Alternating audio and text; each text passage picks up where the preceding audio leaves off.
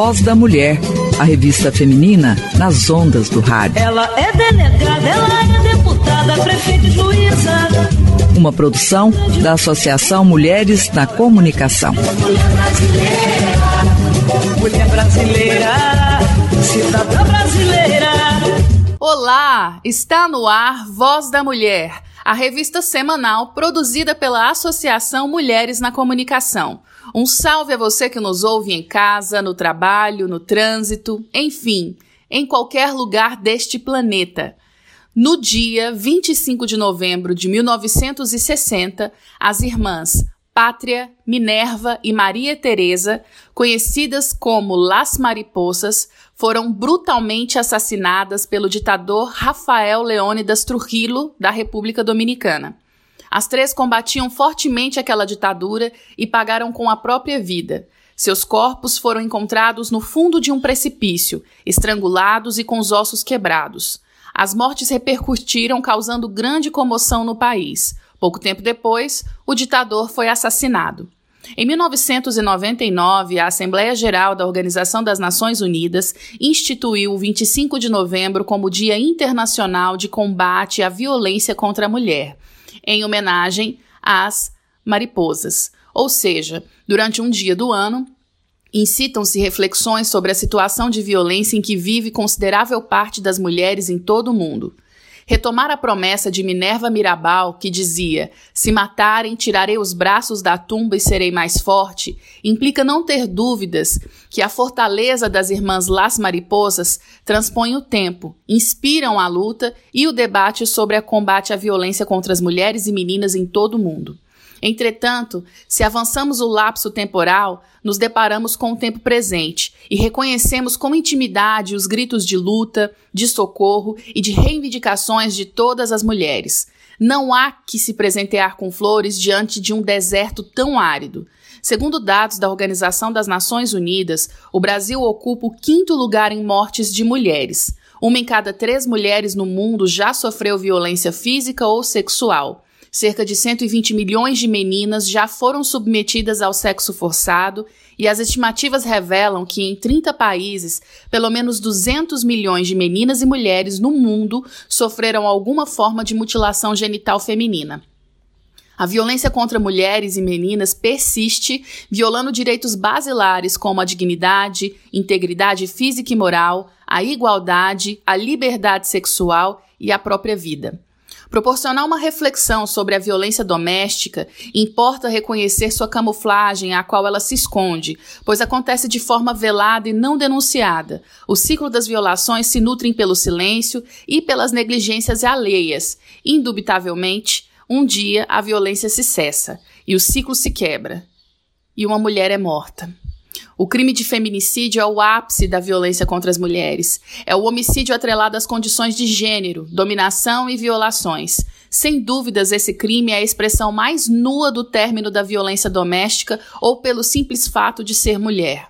Portanto, se faz necessário efetivar mecanismos legais e reais de combate à violência contra mulheres e meninas, pois não se trata aí de um pedido de socorro, mas de uma exigência que os direitos humanos das mulheres sejam inatingíveis e preservados, que as políticas públicas não sejam de cunho residual, mas sim afirmativas e efetivas, e que o sistema de justiça leia e pratique a lei na integridade de seus comandos e que possamos cada um tirar o tijolo do machismo que se instala como concreto na nossa sociedade.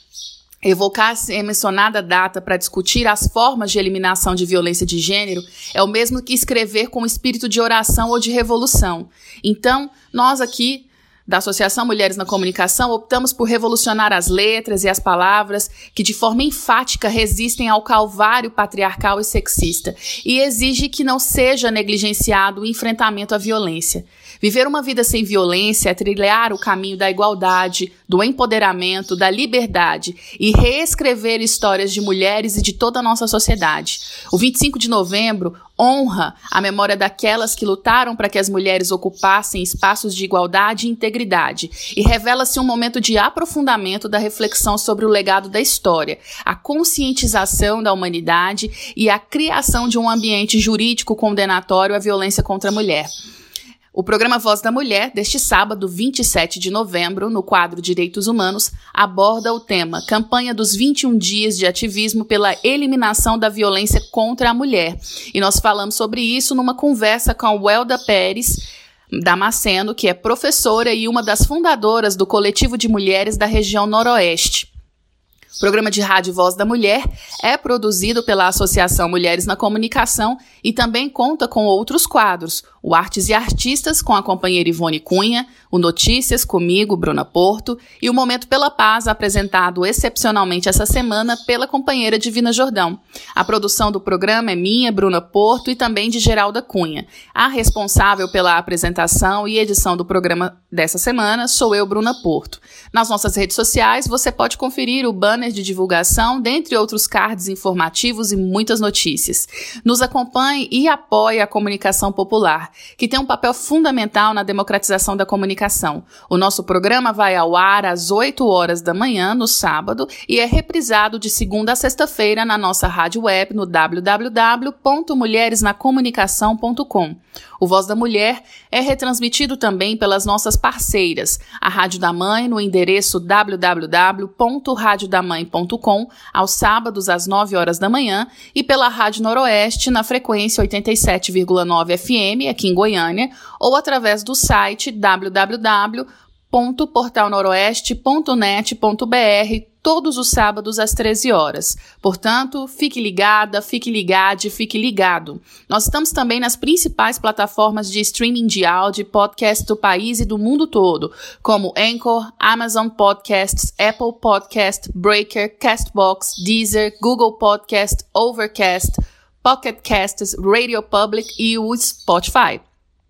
Para você ouvir os nossos podcasts, basta você escolher ou baixar o aplicativo de uma das plataformas que eu citei, seguir o nosso canal Mulheres na Comunicação e apertar o play. Compartilhe o nosso conteúdo com seus amigos, familiares, nos grupos de WhatsApp, Telegram, enfim, de aplicativos de mensagem e também nas suas redes sociais. Nos dê essa força e contribua com quem produz e divulga notícia de verdade. Faça parte da nossa rede de informação. Sintoniza aí. E agora nós ficamos com o quadro Direitos Humanos. Direitos Humanos na voz da mulher. Em defesa das minorias, mulher. E no quadro Direitos Humanos do programa Voz da Mulher de hoje, vamos conversar com o Elda Pérez Damasceno, que é professora, ela é pedagoga, não é? Uma das fundadoras do coletivo de mulheres da região Noroeste. E nós vamos conversar sobre é, essa, essa comemoração, vamos dizer assim, que é, para além da comemoração, são 21 dias de ativismo que acontece nesse mês de novembro nós queremos ouvir, então, da Welda, é, como que elas, do coletivo de mulheres da região noroeste, fez, né, programou, planejou esses 21 dias de ativismo. Mas antes, é, eu quero dar as boas-vindas para Welda, né, dizer que é um prazer estar recebendo ela aqui no nosso programa Voz da Mulher. Seja bem-vinda. Ok, muito obrigada. Eu que agradeço vocês pelo convite de estar participando com vocês. E também a oportunidade de estar falando, né, desses, dessa ação que é, que é promovida aqui no Brasil, 21 dias de ativismo, e, mas ela é, é, acontece também mundialmente, só que com 16 dias de ativismo, e é um prazer estar com vocês. Maravilha, Elda. A gente começa então perguntando, vamos saber um pouco mais sobre o coletivo de mulheres da região Noroeste. Quem são essas mulheres que compõem? Como é que surgiu essa ideia de formar um coletivo? A gente quer conhecer um pouco mais sobre vocês. Aqui na nossa região, a gente, te, a gente tinha aqui já há mais tempo o, um projeto chamado Portas Abertas. Esse projeto ele é coordenado pelas irmãs, pelas freiras aqui das comunidades católicas, e nele tem várias ações. É, uma delas é os grupos de mulheres. Os grupos de mulheres são assistidos pelas irmãs, e tem a psicóloga Creuza Salete, que acompanha essas mulheres. Tem a, a, a, no Curitiba 3, tem a Sandra Ed, né, que é assistente social, e ela também é, ajuda aí a, a, trabalhar com essas mulheres. Então, em 2018, a, o CONEM convidou a gente para participar dos 21 dias de ativismo. E aí nós procuramos o, o, grupo de mulheres aqui do Curitiba 3, falei com a Sandra, com a Sandra e a Creuza, que já vinha caminhando, né? Vamos, vamos trabalhar aí, vamos promover ações, vamos levar, é, conscientizar as mulheres, né, que elas têm direito, porque muitas vezes a gente a gente fala muito da violência, mas não mostra os direitos que as mulheres têm, as leis que as protege, que as defende, né? E elas não sabem onde buscar ajuda. E a gente tenta, a gente tenta levar isso ao conhecimento delas. É, em 2018, aí nós temos um apitaço no terminal Padre Pelágio. Foi um ano assim que teve muita denúncia de assédio nos ônibus. E a gente fez esse apitaço lá no terminal, foi muito bom, porque a gente viu apito e fizemos um cartaz coletivo, colocamos lá uma folha bem grande de papel, onde as pessoas podiam passar, pegar um canetão e fazer sua denúncia, escrever ali aquele que estava ali contrariando. E foi assim, o primeiro trabalho nosso foi esse epitácio no Padre Pelágio, foi algo assim maravilhoso, teve uma receptividade muito boa. Mulheres e homens que, que queriam realmente denunciar, os homens também apoiaram, passaram por ali, escreveram ali a sua mensagem e pegaram apito que queriam levar para suas para sua mãe, para sua irmã, para suas companheiras, para caso, é, para inibir realmente esse abuso, né, do assédio Sim. dentro dos ônibus. Foi na Welda, interessante você trazer essa, essa memória, é, e não é coincidência. Eu sabia que, que tinha alguma ligação, mas agora você falando como surgiu, nós da Associação Mulheres da Comunicação, durante 23 anos, nós mantivemos um programa na Rádio Difusora chamado Palavra de Mulher. E a irmã Creuza, levava o coletivo de mulheres que, que é, já existia, não com esse nome, mas já existia um grupo de mulheres uhum, que era acompanhado pela irmã Creuza uhum. e é, era um grupo de mulheres, também tinha um grupo de homens que trabalhava exatamente grupos é, de terapia comunitária, né, uhum. sobre os problemas, né, que específicos dessa comunidade ali da região noroeste. E fico muito feliz em saber que é, esse grupo cresceu e transformou esse coletivo lindo aí, pelo jeito, com, já dando muitos frutos, não é? Bom, você fala de 2018, desse epitáfio, é, e, e, de que foi um ano muito frutífero, com muitas ações. Né? Hoje, como é que vocês estão organizados? São quantas mulheres? Quando a gente fala região noroeste, a gente fala da maior região de Goiânia e também a região mais empobrecida, não é?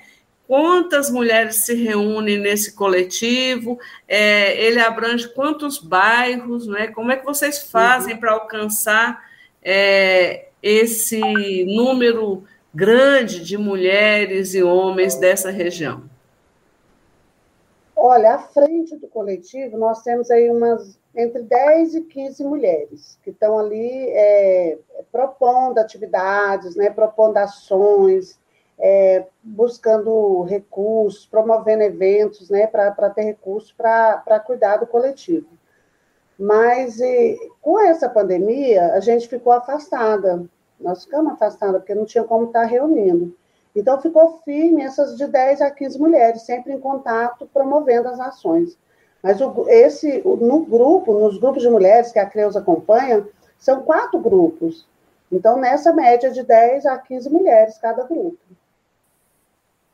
O coletivo surgiu desses grupos de mulheres, entendeu? Que já vinham se unindo. Aí algumas mulheres é, continuam, lógico, no grupo de mulheres, buscando ajuda, buscando é, conversa, né, esse apoio psicológico, essa terapia de grupo e, e também promovendo ações para alcançar mais mulheres. A mulher que sofre violência, ela, ela não gosta de falar da violência que ela sofre, isso é constrangedor, isso é doído, é sofrido.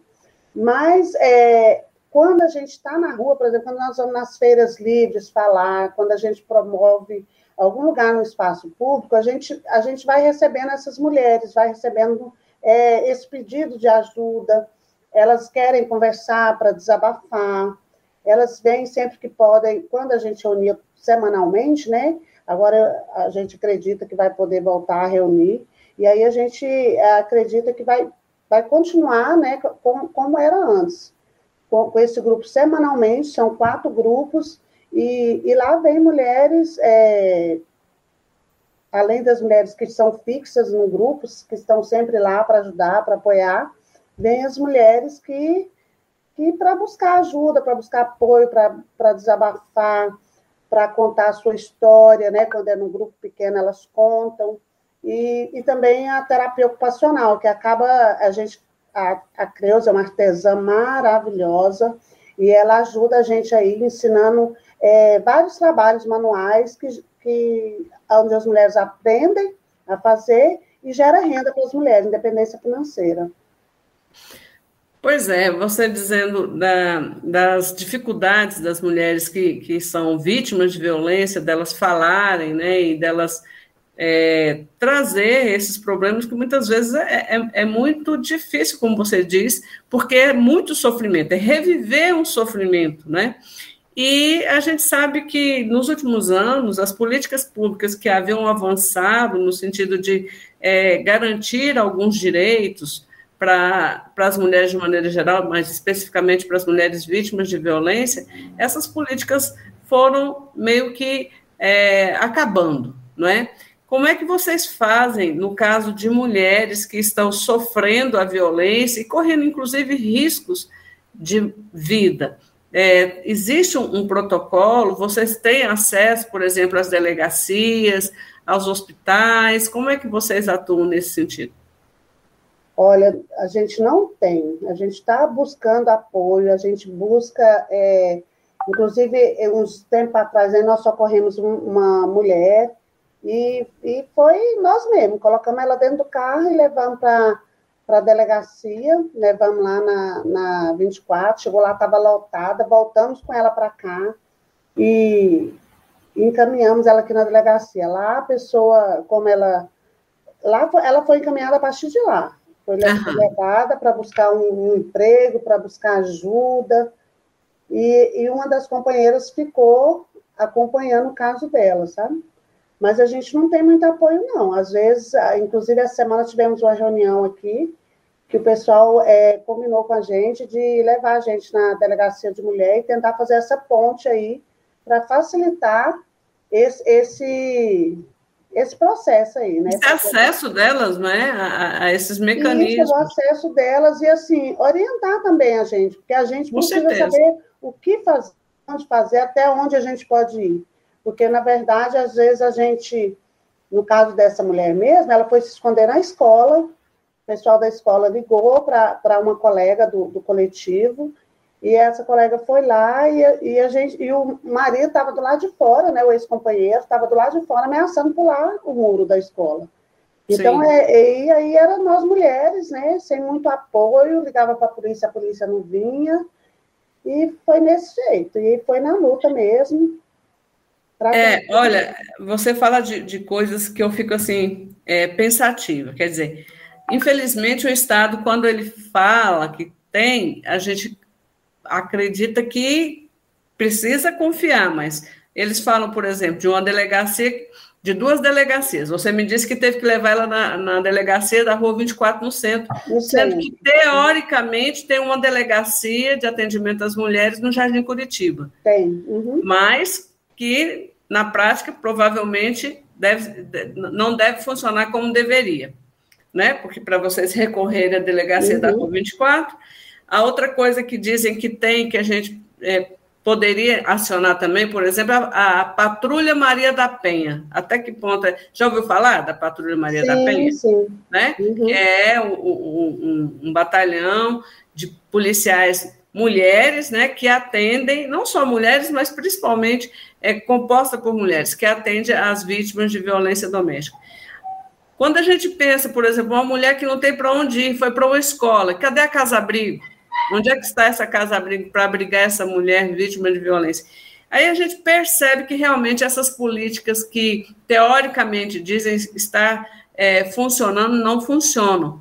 É, me lembro que ano passado, é, antes da, da, das eleições municipais, fizeram estardalhaço, a ministra da, da Família e da Mulher, e não sei mais o que, veio a Goiânia para lançar a pedra fundamental da, da, da, Casa da Mulher Brasileira ali no Goiânia 2. Eu sei porque ah, tenho familiares que moram em frente a esse terreno onde foi colocada essa pedra. Nada aconteceu.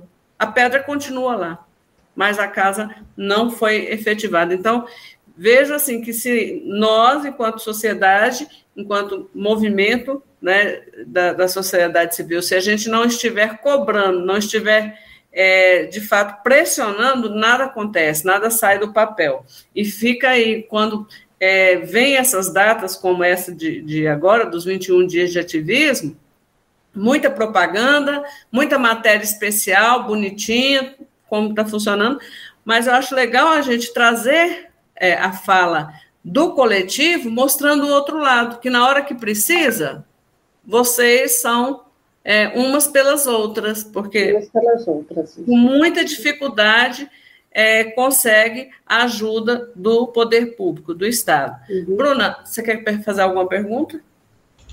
Então, é, essa é uma denúncia muito grave, né, do, do, que aconteceu com essa mulher, e com certeza ela não foi a única, né, nós, cada dia mais a gente sabe que muitas mulheres estão passando por isso, né, por essa dificuldade em acessar esses serviços de proteção, que deveriam estar aí preparados para poder atendê-las, né, da melhor maneira nesse momento de extrema vulnerabilidade, porque uma pessoa que passa por uma situação de violência, ela está fragilizada, né, vulnerabilizada, então ela não precisa de ser revitimizada como que nós temos visto. Eu quero fazer uma pergunta assim, na verdade, Welda, eu quero saber a respeito de como que vocês estão se organizando para essa campanha. Né? Eu tenho acompanhado, como eu disse para você no momento anterior à gravação, que a gente estava tendo uma conversa assim mais é, informal, que eu tenho acompanhado vocês nas redes sociais, gosto muito do trabalho que vocês realizam, e eu sei que vocês fizeram uma feijoada para custear, né, o, o, o, custear essa campanha que está sendo desenvolvida na região. E eu queria saber de você, como que foi esse processo e principalmente como tem sido né, a receptividade da população da região noroeste com essa campanha que vocês estão desenvolvendo por lá. Olha, é igual vocês mesmos falaram, né? Nós estamos num momento onde que é, as, essas ações sociais, quando se fala em ajudar o próximo, está, está sendo assim criminalizado, né? A gente não, a gente não consegue muita receptividade é, da comunidade, não. É, a gente, às vezes, a gente pensa assim que poderia ampliar mais, já que a causa é justa, né? Já que a causa é tão justa. Mas a gente entende também que não, não é fácil para ninguém, né? E nós resolvemos fazer essa feijoada, porque como a gente ficou aí um tempo é, só, só, como se for, a gente socorreu daqui, socorreu dali, a gente não tinha caixa, né? E nós Sim. também somos mulheres moradoras da região noroeste, somos né, assalariadas, temos mulheres também que estão no momento sem trabalho, então a gente precisa estar buscando ajuda. E essa feijoada foi uma benção, foi uma dádiva mesmo, veio pessoas de fora do setor, então valeu muito a pena, que ajudou a gente, que divulgou, que buscou é, parcerias aí para funcionar, né? E, e na feijoada lá foi muito animada, muita gente, e a gente conseguiu o objetivo que é fazer esse caixa, né? Para quando precisar colocar uma gasolina, para quando precisar fazer um folder. No primeiro ano mesmo, para a gente conseguir usar apito que a gente fez em 2018, foi muito né? Tivemos que sair pedindo no comércio, só pode doar, só pode fazer, pode ajudar. Então, hoje a gente, a gente já tem consciência que para funcionar, a gente tem que ter né, um recurso. E aí a gente é, não tem muito onde buscar, então juntou as meninas, vamos fazer uma feijoada, então, para conseguir custear essas despesas aí de, de combustível, despesa de folder, despesa de som, de, é, e é assim. Graças a Deus temos muitos, muitas outras instituições que nos ajudam, né? É, pra, igual tem a PASCOM da comunidade aqui, que fez a, a Pastoral da Comunicação, que fez os folders para os cards, né? Para divulgar nas redes sociais. E temos aí essas parcerias, né? a assessora a Cida Braga, né, assessora da Adriana Costa, que, que vem também nos ajudando, no, nos, é, nos auxiliando de como fazer, aonde fazer, como buscar, como ajudar. E assim a gente vai conseguindo. Vai avançando, não é? é Welda, é, você começou lá no início da entrevista falando um pouco sobre os 21 dias de ativismo pelo fim da violência. Então, eu gostaria que você fizesse esse resgate. Você já também tinha dado pistas, que é um movimento internacional, que em outros países é, duram 16 dias, mas que especificamente no Brasil é, são 21 dias porque incorporam outras datas. Gostaria que você falasse um pouco a respeito dos 21 dias e da programação do coletivo de mulheres para esses 21 dias. Você já tiveram a feijoada, também teve uma ação, uma outra ação, que eu acredito que, que tenha sido vocês, na praça, se eu não me engano. Isso. Uhum. Né? E aí, Isso. saber de vocês de, quais são as próximas ações e para convidar também as pessoas que nos ouvem a participarem, né? Isso. Então, a, a, aqui no Brasil, a, os 21 dias de ativismo, né, começa dia 20 de novembro, para entrar o dia da consciência negra, que é uma data muito importante, né? Esse uhum. ano, então, dia 20 de novembro, nós é, muito, não conseguimos organizar uma coisa aqui na região, mas a gente é, divulgou e tentou levar mulheres aqui da região para participar da, da, da, da, manifestação, né, organizada pelos movimentos populares, né, é, no Dia da Consciência Negra, é, pela não violência, né, e, e aí aconteceu na Praça Universitária, né? Sim. Aí, dia 21, tivemos a feijoada, e, e esses 21 dias seguem até o dia 10 de dezembro.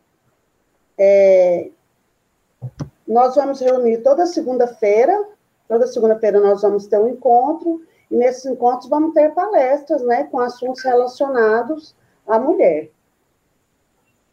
Na segunda-feira passada, dia 22, nós tivemos aqui a, a, a, a fixamos algumas placas oficiais do Disque Denúncia 180 em alguns comércios aqui da região. Tivemos nesse dia a presença da delegada, né, deputada Diana Costa, que esteve com a gente, ela que, que trouxe as, a, as placas, doou para a gente colocar no comércio. E, e assim, é, porque muitas vezes a pessoa também é, vive uma situação e na hora que precisa não sabe nem para onde ligar, né? Exatamente. Então, esses números, esses discos de denúncia têm que estar à disposição Sim. De, toda, de toda a comunidade. Uhum. Então, eu achei muito importante essa, é, fixar essas placas em lugares públicos aqui do, do setor, né? Certo. Tivemos também a palestra sobre feminicídio com a, com a Adriana Costa, ela trouxe aí um material para a gente, para estar tá conversando, explicando para a gente, orientando, e foi muito, muito válido, né? É, não foi um grupo grande, porque na pandemia também não pode ser, né? Mas foi algo muito é, proveitoso. Dia 27 agora, nós temos uma oficina de biscoito com a, com a Creuza e a Sandra, né? Elas vão fazer uma oficina de biscoito para as mulheres, que é para ensinar elas a fazerem é, é uma, uns biscoitos natalinos, né? Já é com, com o objetivo de gerar renda para as mulheres aqui da região, essa oficina. Maravilha. É também que o coletivo sempre buscou, né, uhum. é, com apoio da Creuza, essas oficinas, que, que são é, terapia em grupo, que são também uma forma de gerar renda para as mulheres. É, Welda, então você falou que vão ter oficinas todas as segundas-feiras. É, você podia reforçar aqui para a nossa audiência o local, para que quem Sim. quiser participar possa estar também comparecendo? Uhum. O Salão Paroquial Centro Comunitário do, da, da Igreja Católica de Jardim Curitiba 3. É, Qual é o nome da igreja? Paróquia? É Nossa Senhora da Terra. Ah, legal. É na Avenida do Povo, quadra 117 é a paróquia da, da, do Curitiba 3, aqui da nossa região. E lá tem o, o salão, né? E, e, o pessoal lá da comunidade cede o salão para a gente se encontrar lá, nesse salão. Okay. Vai ser sempre lá, segunda-feira, às 19 horas. Tá? Na próxima segunda, dia 29 de novembro, nós vamos falar sobre a saúde da mulher. Tá? Vai ter o pessoal lá que vai vir, a Cirleide, que é agente de saúde aqui da região, vai organizar esse momento para a gente e está falando sobre, sobre os cuidados que a mulher tem que ter, né? Vai falar sobre o câncer de mama. Nós tivemos aí recentemente o outubro rosa, né? Mas mesmo assim a gente quer reforçar com as nossas mulheres aqui da região esse, essa, a importância desse cuidado. Fundamental. Isso. Muito bem. Dia 1 de dezembro, vai dar numa quarta-feira, a dona Maria do, do Postinho, a dona Maria Euripides, e a Cirleide, que também é agente de saúde, que trabalha aqui na unidade de saúde do Boa Vista, vão ter lá também um momento laço branco, né? Que é para conversar é, com o pessoal lá e vai distribuir ali o é, preservativos também. É importante falar do, do, que, que é o laço branco, né? É, que a gente é, muitas vezes é, você fala, eu posso prevenção, falar. Pode, pode falar, é prevenção contra a AIDS, né? E é, o, laço branco, o Laço Branco é uma outra campanha, que é a, a inserção do homem na luta contra a violência doméstica, contra o feminicídio. Uhum. Porque é, ele começa, e ele se dá também nesse período dos 21 dias, é, e a campanha começa no Canadá quando é, em função de, de, um episódio que aconteceu quando um homem é, entrou numa sala de aula, um, um, estudante, e matou todas as mulheres. Ele atirou só nas mulheres. E a partir daí, um movimento de homens em defesa dos direitos das mulheres contra esse machismo criou então a campanha do Laço Branco. Dia 6 de dezembro, se não me falha a memória. Isso, e no dia primeiro, na verdade, é, a, é o laço vermelho, né? Que é, é a campanha de prevenção, né?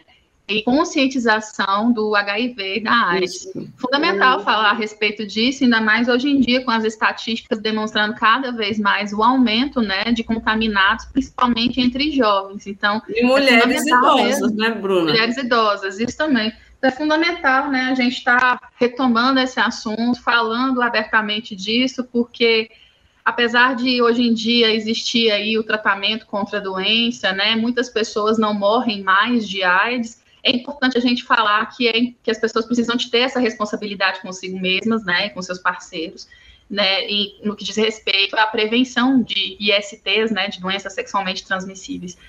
Muito, muito legal vocês trazerem esse tipo de palestra. É, né, é importante a gente sempre estar tá, tá abordando esses assuntos. Sim. É, vai, é a união, então, das duas campanhas, né? E vai acontecer na sala de espera lá da unidade do Boa Vista, tá? Vai ser às 9 horas da manhã. Entrou na nossa programação porque essas companheiras que trabalham na saúde, elas também são do coletivo. Então, entrou para a gente ajudar a divulgar e levar lá mais, é, mais pessoas, mais homens, mais mulheres, para estar tá ouvindo lá com elas é, sobre, esse, sobre esse assunto. Maravilha. Tá Tem mais algum, algum evento? Depois, dia tem, no dia 6 de dezembro, tem outra roda de conversa sobre a autoajuda no combate à violência. E agora que eu não, não, Ah, esse dia 6 de dezembro é com a Sandra e a Creuza. Eu falei, uai, não está anotado aqui, mas é com a uhum. Sandra e a Creuza esse dia. Elas vão estar tá, vai tá com a gente lá fazendo essa, essa conversa sobre a autoajuda no combate à violência. Maravilha. É importante falar, em todos esses dias, todos esses encontros, a gente está colocando também a, o vídeo né, da música Canção Sem Medo, né, uhum. que foi feita aqui no Brasil, pelo Sim. Bloco Não É Não e o grupo Coró Mulher. O grupo Coró Mulher também teve lá algumas mulheres participando conosco na feijoada, animando a feijoada, animando a pessoa, o pessoal a participar e a estar com a gente. Sim. Então, essa canção Sem Medo também tá, é, um, é, é o tema, assim, para nós é uma música tema, né? Porque é, ficou um vídeo muito bonito, muito bem feito, e realmente é, leva a mulherada a refletir, né? Sim, sim. Nós, nós, da Associação Mulheres da Comunicação também participamos. Ai, que bom. É, well, e também queria que você falasse aqui para os ouvintes, para os ouvintes, a respeito da campanha de arrecadação de absorventes e de itens de higiene porque vocês também estão aliando junto a essa campanha com, pelo fim da violência, uma campanha no combate à pobreza menstrual, né? Um assunto que tem sido muito debatido, né? E nós tivemos aí a aprovação de leis municipais, estaduais, no caso de Goiás, né? Uhum. Goiânia, Goiás, e também no Brasil, né, com a distribuição desses itens em cesta básica, para que as mulheres tenham aí, né, condições de, nesse período do mês, afinal de contas, nós, enquanto mulheres, menstruamos todos os meses, né, é, de poder exercer as nossas atividades sem a limitação de não ter né, um item de higiene que nos permita sair de casa com segurança e com dignidade. Isso mesmo. Nós então, é, começamos essa, essa campanha, né? Tivemos o apoio da Conecta Brasil. A Conecta Brasil fez esse intercâmbio aí da nossa campanha, né? Apresentou no site delas a campanha. E nós conseguimos, através da Conecta, é, 120 né, pacotes de absorventes.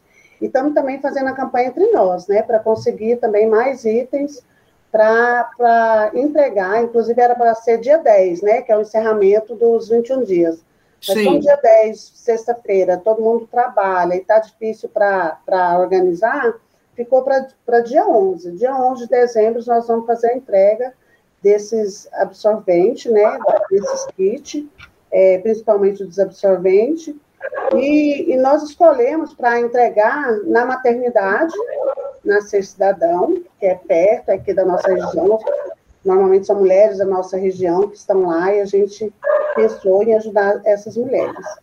E programamos entregar também numa casa-abrigo, né, numa casa de acolhimento às mulheres. E como a gente é, foi um pouco barrada, porque nessas casas é para a gente não conseguir autorização para ir lá. Né? Então, nós estamos buscando é, que alguém de lá venha buscar, então, esses absorventes, porque na, nas casas de abrigo só entram mulheres realmente encaminhadas pela delegacia e o endereço é escondido, assim foi o que nos, né, que, que responderam para a gente. É um endereço que é escondido, porque não pode ser público, né, não pode ser Sim. algo público, porque senão os homens que estão aí ameaçando essas mulheres acabam indo para lá e, e, e, por uma questão de segurança mesmo. Então, nós temos, temos esses, esse objetivo de levar o observante nesses dois lugares. Maravilha. Nossa entrevista já está caminhando para o final. E eu gostaria de deixar, então, Welda, os microfones abertos para suas considerações finais, alguma coisa que você gostaria de dizer, reforçar o contato de vocês para as pessoas que interessam também colaborar com o coletivo é, de mulheres da região noroeste. Acho que a gente tem que divulgar ao máximo, né, para também colaborar nesse fortalecimento cada vez mais das mulheres. Isso. É, é, importante, eu, eu gosto de destacar, porque às vezes a pessoa acha assim, que trabalhar contra a violência é uma mulher que sofre violência. E, na verdade, não. É, esse trabalho ele deve ser feito por toda a comunidade, por todas as pessoas. É um trabalho que é educativo, acima de tudo, não é um pronto-socorro. A gente não quer estar ali socorrendo mulheres, a gente quer prevenir para que isso não aconteça sabe? É conversar com os jovens, conversar com os homens, conversar com as mulheres. Muitas vezes eles, eles olham para a gente e falam assim, ah, aquelas feministas, é, e falam isso com preconceito, como se fosse uma coisa ruim. Uhum. Não, nós somos feministas, estamos lutando contra a violência, isso é uma coisa boa. Claro. Né? Contra a opressão, nós estamos lutando contra a opressão. A gente quer ter voz, a gente quer ter vez falar. Porque os nossos problemas, os problemas das mulheres, né, os problemas menstruais, os problemas é, dificuldade de emprego, dificuldade de locomoção, né, os assédios no ônibus, é um assunto que deve ser tratado por todos, por homens, por mulheres, de todas as idades. Tem que ser tratado para que seja evitado, para que no futuro a gente possa, com mais tranquilidade, né, lutar pela paz de uma maneira, assim, mais justa, né, buscando mais justiça, porque é, lutar assim, de frente, é, muitas vezes sozinha, porque o pessoal tem preconceito até de falar sobre isso, né? Corre às vezes o assunto. Então, está muito difícil. É isso mesmo, Elda. É, eu quero agradecer demais a sua participação aqui no quadro Direitos Humanos do programa Voz da Mulher. É, todo, toda essa gama de assuntos que você trouxe relativa à violência doméstica e aos 21 dias de ativismo para nós é, só reforça a, a, a, nossa compreensão da necessidade da gente fortalecer os mecanismos né, que, que existentes de combate à violência contra a mulher. E você falou no final uma coisa muito importante. Nós precisamos aprender a prevenir a violência. E como é que a gente previne a violência? Reeducando, não é?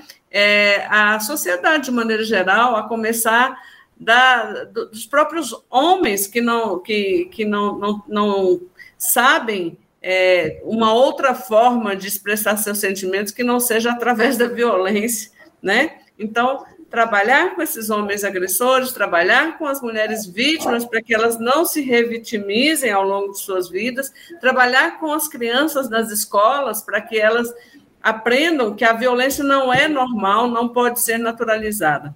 Muito importante isso que você trouxe. Muito obrigada mais uma vez, Bruna.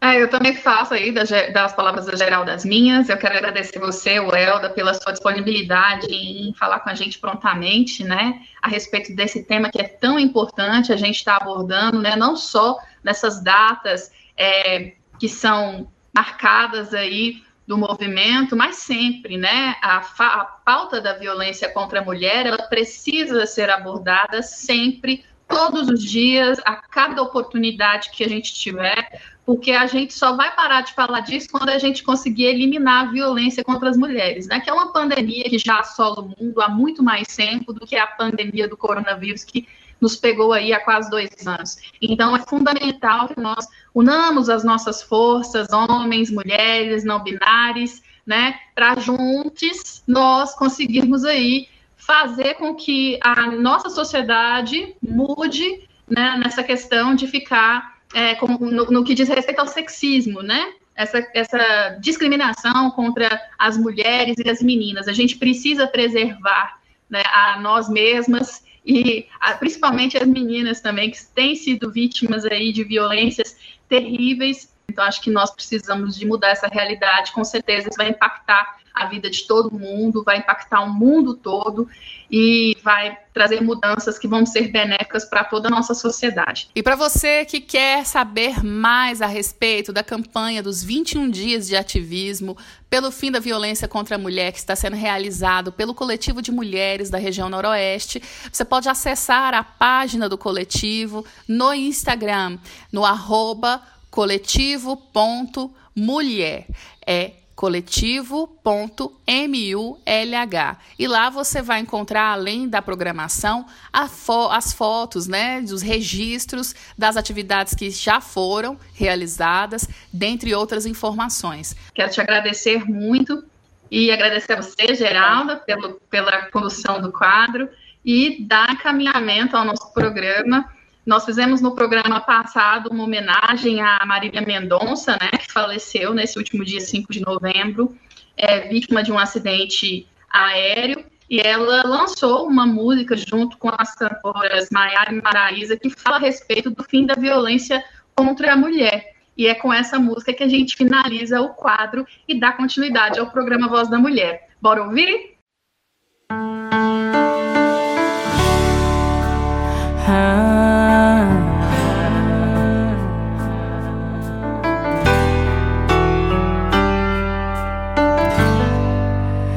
Tire suas mãos de mim. Quando eu te conheci, você não era assim. Não te devo explicações de nada. Não tenho medo da sua ameaça. É que pra você é só ciúme. Mas isso é doença e você não assume. Seu amor é mal acostumado a gritar e proibir. Você não manda em mim. Eu sei aonde eu devo ir. Eu sei o que eu posso vestir. Se tudo que eu faço te incomoda, você sabe o caminho da porta. Se um dia eu mudar pra te agradar, eu juro que eu troco o meu nome. Quer me ensinar a ser mulher? Primeiro aprendi a ser homem.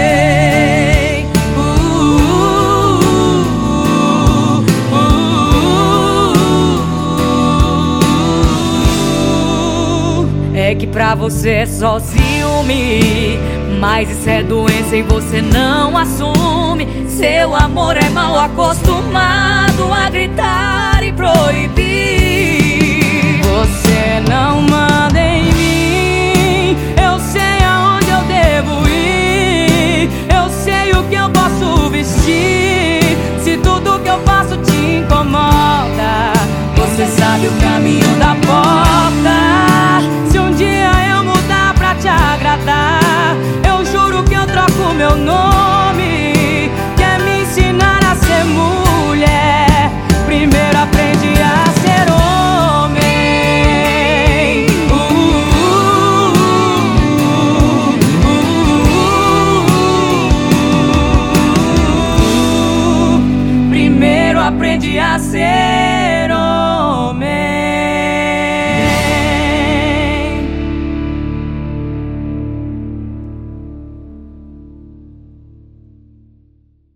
Vocês que acabaram de ligar o rádio, acabaram de ouvir a música, você não manda em mim das patroas, Marília Mendonça e a dupla Maiara e Maraísa. Depois desse intervalo musical, nós vamos para o quadro de notícias. Aumenta o som, cola o ouvidinho no radinho e fique atente às notícias dessa semana.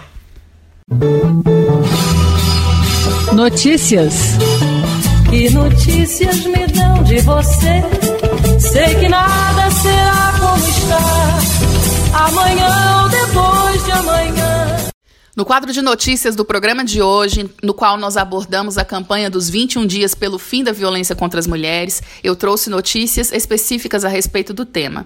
E eu começo falando a respeito de que a América Latina e o Caribe tiveram ao menos 4.091 vítimas de feminicídio em 2020. É, pelo menos 4.091 mulheres foram vítimas de feminicídio em 2020 na América Latina e no Caribe. Houve uma queda de 10% em relação ao ano anterior, segundo o relatório divulgado na última quarta-feira, 24 de novembro, pela Comissão Econômica para a América Latina e o Caribe, a CEPAL.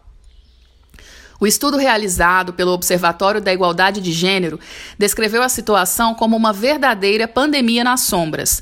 O feminicídio ou femicídio, como forma extrema e letal de violência de gênero, continua afetando milhares de mulheres e meninas todos os anos na região, afirma o relatório da CEPAL, um órgão técnico da, na, das Nações Unidas. A CEPAL apontou que essa quantidade de feminicídios ocorreu apesar do aumento de sua visibilidade, a resposta estatal e a pressão massiva dos movimentos de mulheres que expressaram seu repúdio à violência de gênero em toda a região. Os mais de 4 mil feminicídios foram registrados em 26 países da região, sendo 17 países na América Latina e 9 países no Caribe em 2020. Apesar da redução de 10,6% em relação ao ano de 2019, quando foram notificados 4.576 casos, segundo os dados do Observatório de Igualdade de Gênero para a América Latina e o Caribe, que a cada ano consolida e atualiza os números de feminicídios fornecidos pelos governos, a estatística de casos de feminicídios ainda é absurda. A Lei número 14.245 de 2021, Lei Mariana Ferrer, essa lei, ela foi promulgada no dia 22 de novembro de 2021 e desde o início foi é, apelidada como Lei Mariana Ferrer e surgiu depois da divulgação de imagens de uma audiência de instrução que versava sobre o crime de estupro em que a vítima, Mariana Ferrer, teve a sua intimidade inutilmente exposta pela defesa. Essa lei em comento, ela tem por objetivo central reprimir e prevenir a chamada revitimização ou vitimização secundária. E aí, vale a pena recordar nesse ponto os graus de vitimização. E eu vou explicar aqui para vocês. As, é considerado vitimização primária aquela que acontece direta e imediatamente da prática delitiva. Um exemplo, a pessoa violentada na sua dignidade sexual, né? A vitimização secundária ou revitimização é já aquela provocada pelos agentes do Estado ou, numa concepção mais ampla, pela própria sociedade, que, pela forma como ela culpabiliza a vítima.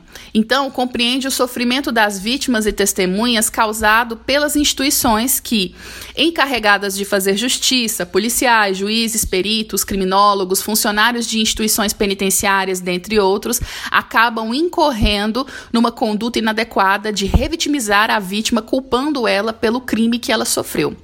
Nos crimes contra a dignidade sexual, a maioria das vítimas é mulheres. Em 2019, ocorreram 66.348 estupros, ou seja, um estupro a cada oito minutos, sendo 85,7% contra mulheres.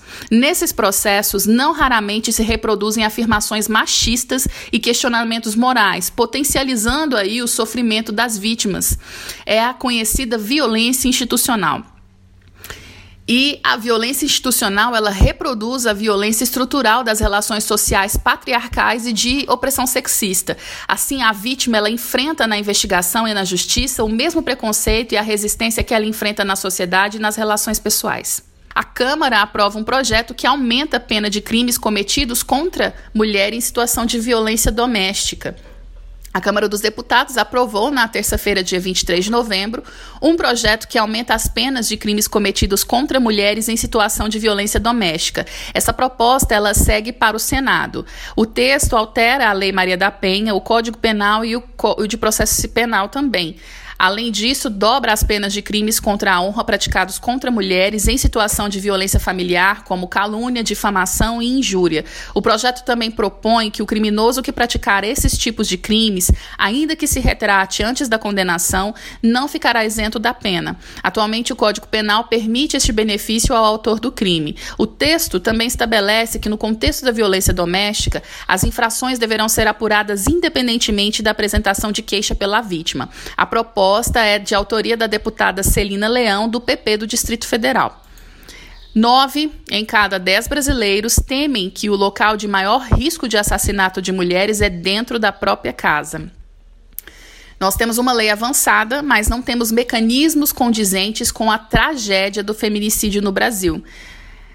Para nove em cada dez brasileiros, o local de maior risco de assassinato para mulheres é dentro de casa, por um atual ou ex-parceiro.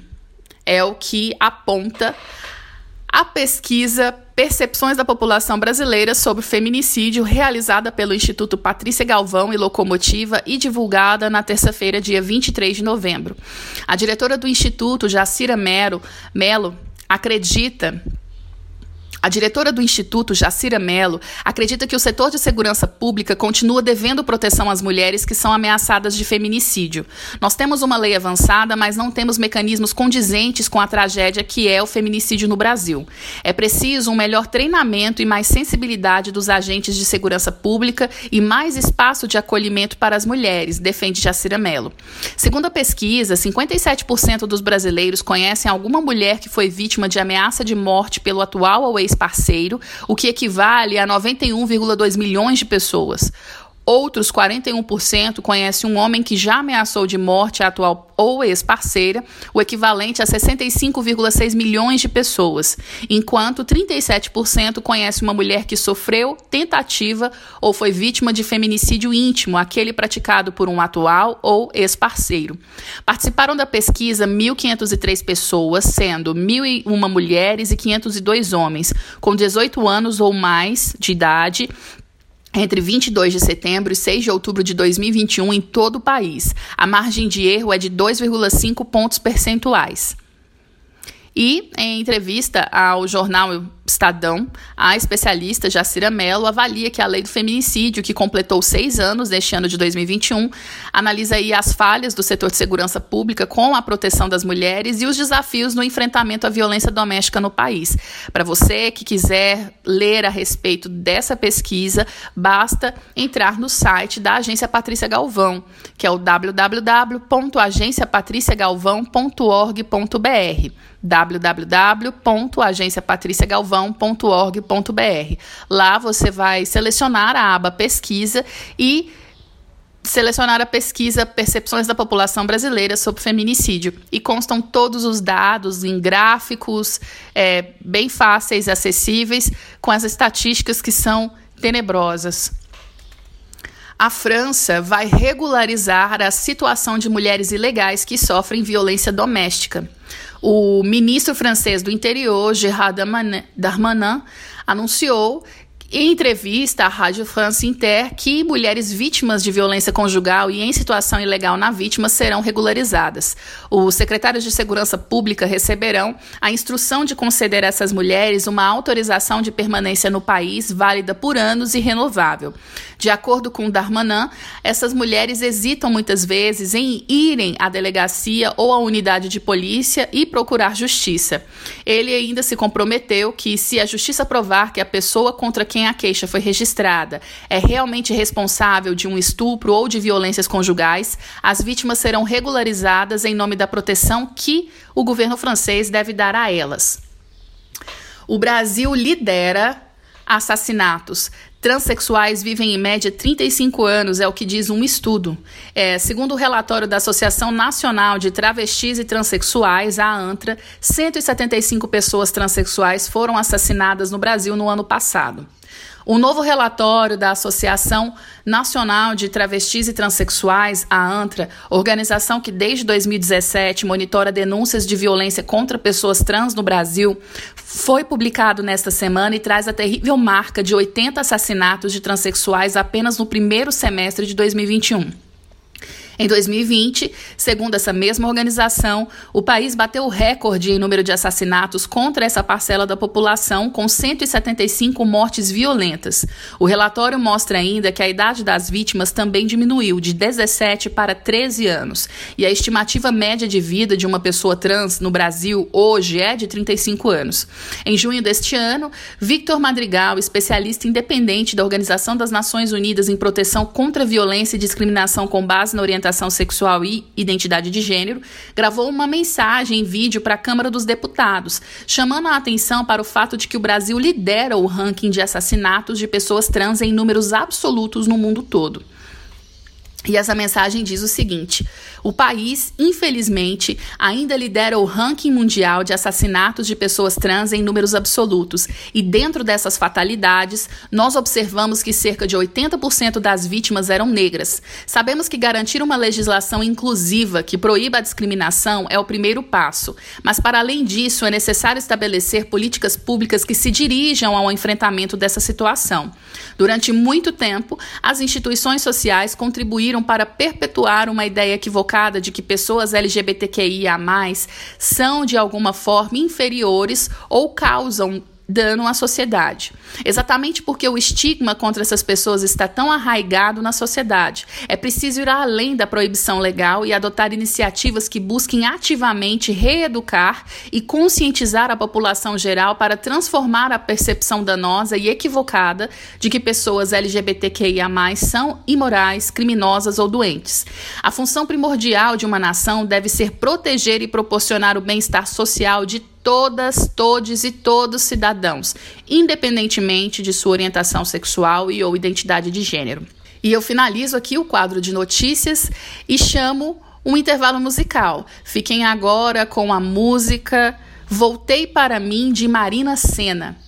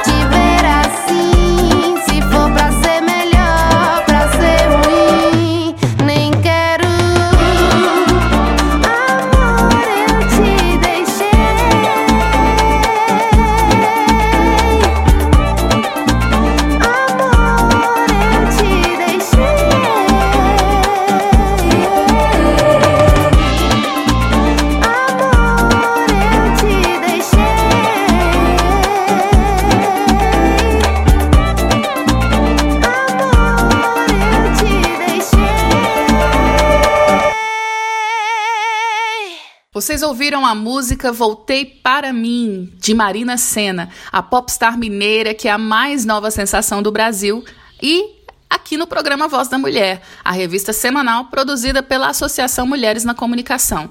Eu chamo, depois desse intervalo musical, a nossa parceira Ivone Cunha, que é artista plástica, idealizadora e proprietária do Alvorecer Ateliê Café, responsável pela produção e apresentação do quadro Artes e Artistas. Sintonize seu rádio, tome nota da agenda cultural dessa semana e fique aqui conosco. Você tem de quê? Você tem fome de quê? Artes e artistas na voz da mulher. A gente não quer só comida, a gente quer comida, diversão e arte. Olá, amigos e amigas do programa Voz da Mulher. Eu, Ivone Cunha, estou com vocês no quadro Artes e Artistas. E hoje eu falo sobre eventos que estão acontecendo na cidade de Goiânia. Com o avanço da vacina e com a queda no número de mortes por Covid, é, está sendo possível retomar algumas atividades, né, alguns eventos, ainda com os devidos cuidados. Então, estava acontecendo o Festival Goiânia Canto de Ouro e ele se encerra agora, no próximo domingo, no dia 28, que acontece no Centro Municipal de Cultura Goiânia Ouro, no centro. É, a entrada é de graça e está limitada a 155 pessoas por ordem de chegada. Também é possível fazer a retirada antecipada de ingressos tanto na bilheteria do teatro em horário comercial quanto pela plataforma Simpla. É, eu estive lá no último domingo assistindo a apresentação e foi muito bom poder participar né, de um evento depois de tanto tempo é, afastada das atividades sociais. Hoje, sábado, tem a apresentação de Silver fazendo a abertura e os cantores Fernando Perillo e Walter Mustafé. Amanhã, no domingo, dia 28, tem Marcos Antônio e Cristiane Perné, Sabá Poliana e Bruna Garcia. A abertura é com a Melina. Ainda dá tempo de você retirar o seu ingresso. E o projeto Chorinho, que antes acontecia no Grande Hotel, ali na Avenida Goiás, todas as sextas-feiras, também retornou. O Chorinho, neste mês de novembro, retornou acontecendo na sexta-feira na antiga estação ferroviária. Neste primeiro mês, o chorinho aconteceu no Centro Cultural Estação Cultura, a antiga estação ferroviária no centro. Em dezembro, o show será realizado no Palácio da Cultura, no setor universitário. Toda a programação é gratuita e aberta ao público em geral.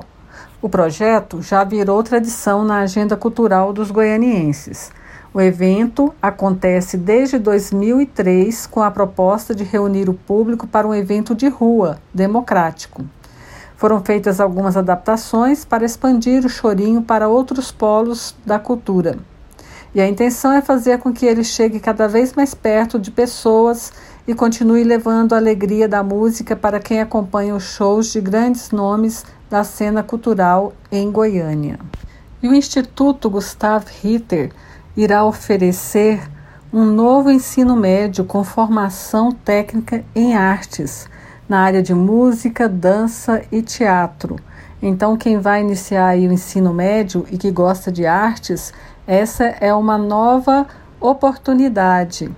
As matrículas eh, já estão sendo feitas de 19 de novembro, desde o dia 19 de novembro, e vai até o dia 16 de dezembro matrículas na secretaria da escola, das 8 ao meio-dia e das 13 às 17 horas.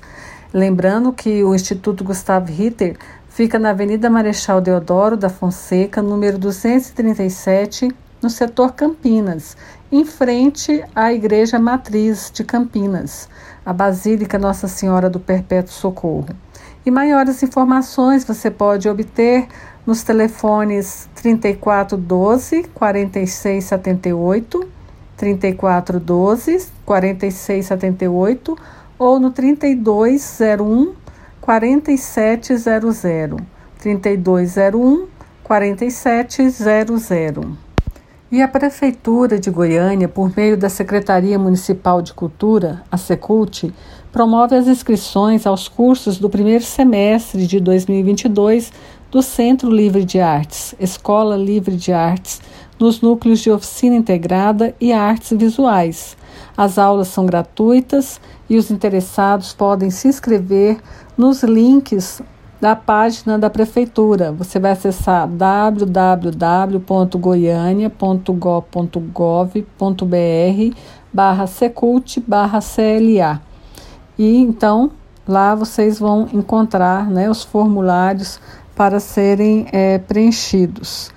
É, no dia da inscrição, o link para o formulário estará disponível. Então, se você interessa colocar seu filho na oficina integrada ou fazer um curso no núcleo de artes visuais. Fique atento então às datas 1 e 2 para oficina integrada e 7, 8 e 9 de dezembro para artes visuais. Você pode também obter maiores informações pelo Instagram, arroba é, no Facebook, www.facebook.com.br Centro Livre de Artes, é, ou no atendimento é cla59 arroba gmail.com, né, via e-mail. Também pelo WhatsApp é 62 8412 4785. E por hoje é isto. O Artes e Artistas fica por aqui. A gente retorna no próximo programa. Um grande abraço a todos e todas. O nosso programa Voz da Mulher caminha para o final, mas antes nós vamos ouvir o quadro Momento pela Paz, hoje apresentado pela nossa queridíssima matriarca Divina Jordão, que traz aí uma mensagem para nós refletirmos acerca da nossa sociedade e buscarmos promover sempre a cultura da paz. Momento pela Paz. Sou Divina Jordão, membro da Associação Mulheres na Comunicação que venho falar sobre o momento de paz. Bom dia! E nosso assunto de hoje é sobre a campanha dos 16 dias de ativismo de luta pelo fim da violência contra as mulheres. Portanto, trabalhar contra a violência é também trabalhar pela paz. Por isso que nosso assunto é esse. A iniciativa foi idealizada em 1991 por um grupo de 23 feministas de diferentes países. Os 21 dias de ativismo pelo fim da violência contra as mulheres envolvem mais de 160 países convocados pela Organização das Nações Unidas, a ONU, para refletir sobre questões relacionadas à violência contra as mulheres e no mundo. Trata-se de uma mobilização educativa e também grande de massa que luta pela erradicação desse tipo de violência e pela garantia dos direitos humanos das mulheres. Internacionalmente, tem início no dia 25 de novembro, mas no Brasil tem início no dia 20 de novembro, é, com o Dia da Consciência Negra, para enfatizar a dupla violência e discriminação sofrida pela mulher negra. E no dia 25 5 de novembro é o Dia Internacional pela Eliminação da Violência contra as Mulheres. E também nesse período nós vamos ter mais duas celebrações. Dia 1 de dezembro, Dia Mundial de Combate à AIDS, e dia 6 de dezembro, que é o Dia de Mobilização dos Homens pelo Fim da Violência contra as Mulheres. Que bom que os homens também estão se unindo com as mulheres. E termina no dia 10, pelo Dia Internacional dos Direitos Humanos. O objetivo é sensibilizar, prevenir e eliminar casos de violência contra meninas e mulheres do mundo todo. O nosso programa chegou ao final. Eu agradeço a todas, todos, todos os ouvintes que ficaram conosco até aqui. A sua audiência é o combustível que nos estimula a continuar o nosso trabalho de trazer informações de interesse público para o debate. Eu peço para que você compartilhe o nosso programa e também deixe seu recado no nosso site, no www.mulheresnacomunicação.com ou nas nossas redes sociais, seja no Facebook, no Instagram ou no Twitter, no arroba Mulheres na Comunicação, onde você encontra muita notícia daqui de Goiânia, Goiás, do nosso Brasil e de todo o mundo. Sintonize diariamente na nossa web rádio Mulheres na Comunicação, seja no nosso site, que eu falei anteriormente, o www.mulheresnacomunicação.com ou no nosso aplicativo que está disponível nas lojas virtuais na Play Store para tecnologia Android. Assim, nós seguimos conectadas, conectadas e conectados. No mais, vacinem-se Usem máscara, a pandemia infelizmente persiste e uma quarta onda está prestes a nos atingir. Portanto, nós precisamos de nos mover e nos esforçar para combatê-la e sobrevivermos. No mais, cuidemos-nos, um grande abraço e até o próximo programa. Mulheres na Comunicação. E apresentou Voz da Mulher, a revista feminina nas ondas do rádio. Ela é delegada, ela é deputada, prefeita e juíza. Uma produção da Associação Mulheres na Comunicação. Mulher brasileira, mulher brasileira, cidadã brasileira.